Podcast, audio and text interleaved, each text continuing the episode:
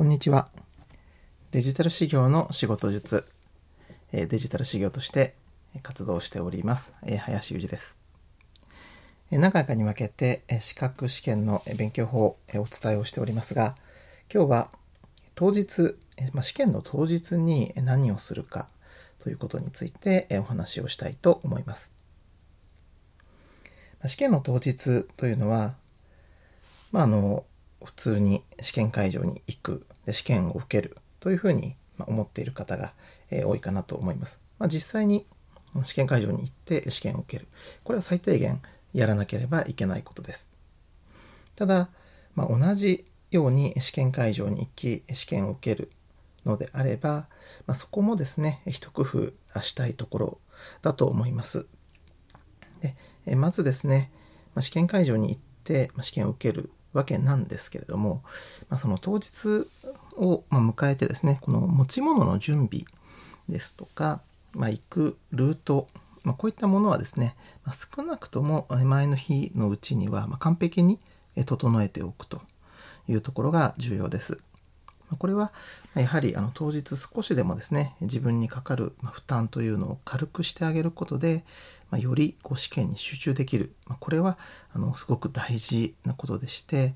あのよくね言われたりしますけれども人間がこう一日にできる判断の数というのは限られていて、まあ、あの頑張れる量に上限があるということですね。なのであれば、まあ、やはりその当日試験当日には可能な限り余計なことにエネルギーを使わなくていいようにしなければならないということですので、まあ、前の日までにできる準備はま一通り終えた上で、ま、すごく楽な楽に会場に行ける状態にして当日迎える。というのはこれ非常に大事なことです。でまずその準備ですね。しっかり前日までにやっておいて当日を迎えるというところ。で、まあ、午前午後試験があるような場合ですと、食事をですね、どうするかというところもあると思うんですが、まあ、あの試験受けてたりしますと、え会場のね、外に行って、まあ、気分転換でご飯を食べようというお気持ちも、まあ、あの分からなくはないところなんですけれども、まあ、私の場合で言いますと、まあ、あの先ほど申し上げたようになるべく、ま余計なあの判断というか、ま、余計なエネルギーを使わなくて済むようにという観点から考えれば、まあ、やはりあの試験会場、うんまあ、午前午後試験あるような場合は会場内でね、えー、弁当とか食べられるケースが多いですのでそういった場合あの、まあ、極力会場から出ないということをしています。で、まあ、お弁当の調達に関しましても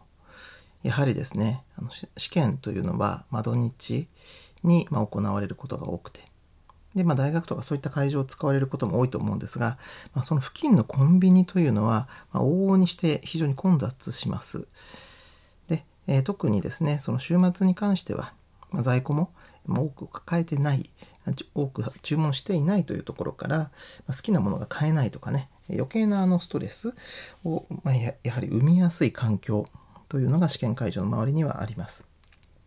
まあ、こういったリスクを考えるとやはりその食事の調達についてもそもそも自分の近所で買っていってしまうと、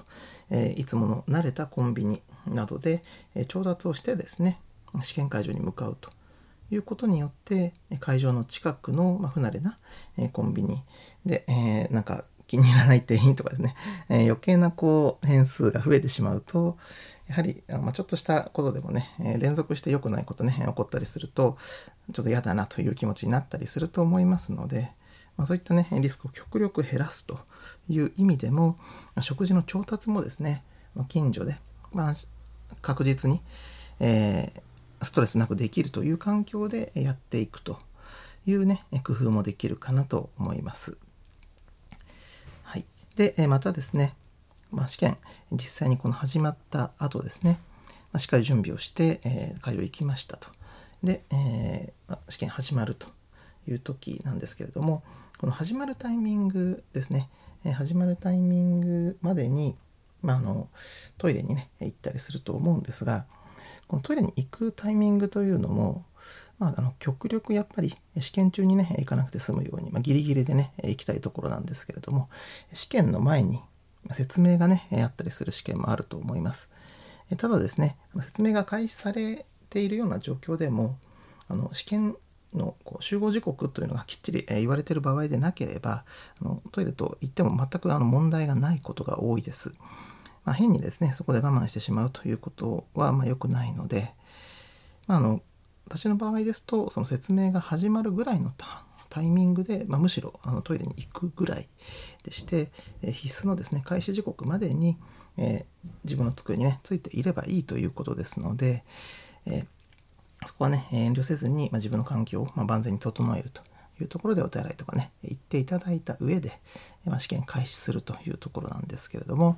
試験がね、開始された時にはですね、まあ、時間いっぱいまで、まあ、諦めないで、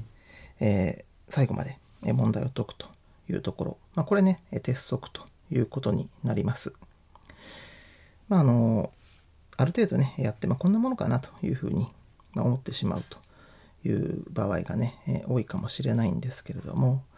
あの時間が120分あったら120分最後まで全力でねやり続けるということが大事です。あの最終的な結果というのはその1点2点、まあ、1つね、え、もう1つ合ってれば合格したのにとか、え、合否のラインというのは最終的には丸 ×1 つの差でね、え、合格不合格というのが変わってしまいますので、まあ、あの試験時間目いっぱいまでね、基本頑張ると。まあ、あの、諦めないというところ、えこれ非常に大事です。ただ、まあ、あの、諦めないということが大事な一方で気をつけなければいけないのは、まあ、その直感、えみたいなところはある程度ですね、あの信じた方がよくて、まあ、諦めてはいけないので考えなければいけないんですけれども最初これかなと思ったのを見直ししてるとね不安になってしまって変えたくなるというのはあると思うんですけれども、まこの見直ししていて不安になったので変えるというのは結構ですね、あのリスクが高いですね。まあ、見直すと、え誰しもま不安になるものですけれども、で、まあ、直すといったことしてしまいがちなんですが、じゃあその不安な時に直すその根拠というのは、まあ、どれだけ確実なものなんだろうかということで、1回目やって、まあ、もう1回ね、見直した時に不安だから直すと1回目と2回目でね、そんなに自分の中に何か変化があったのかと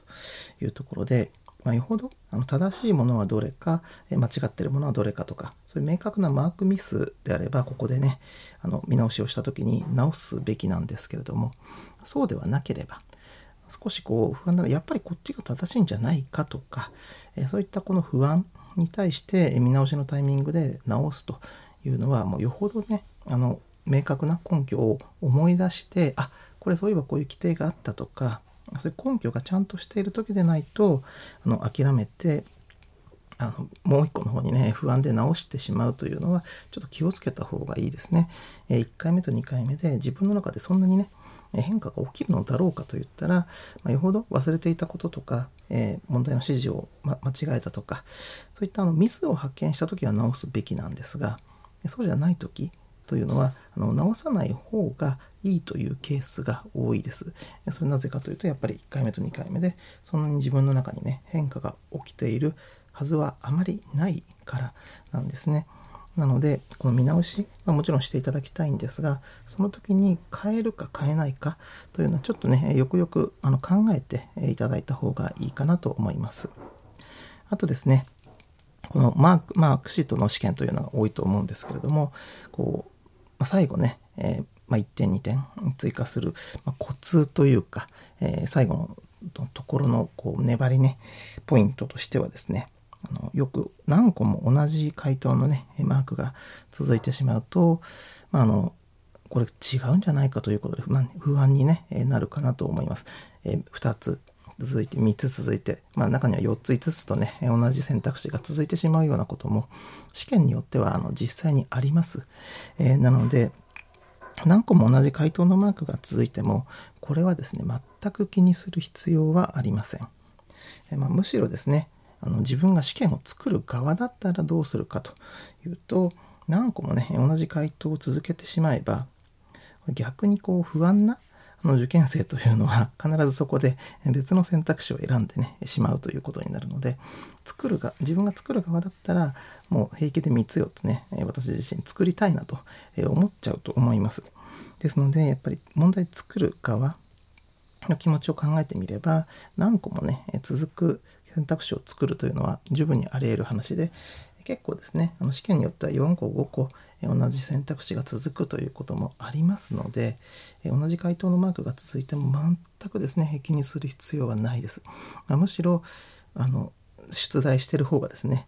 結構やこいつやるなみたいな感じで見ていただいてですねあやってきたやってきたというふうに思った方がねいいと思います。なかなかその当日ねそういった余裕を持つことは難しいかもしれないんですけれども何個かね続いても全く気にすることはないということで一問一問ただただ見ていけばよくて同じ回答のねマークが続いてもそこは気にする必要はないですよということです。はい。あのね、当日の過ごし方についてはあのこんな感じでねやっていただくと、ま、少しでもね、え、合格にね近づけるというところだと思います。まあ、の資格のね、え、勉強術について、ま、計画、インプット、アウトプット、で直前期の過ごし方、当日ということで、え、分けてね、お伝えをしてきましたけれども、まあ、それぞれのタイミングで、やっぱりあの気にすることというのはありますので、まあ、あのご自身でね、勉強されるタイミングに応じて、計画編、インプット編、アウトプット編、直前期、で、またこの当日版というのを、あの必要なタイミングでね、またあの視聴いただければと思います。はい。えー、複数回にわたってお伝えしました資格試験の勉強法、ご清聴ありがとうございました。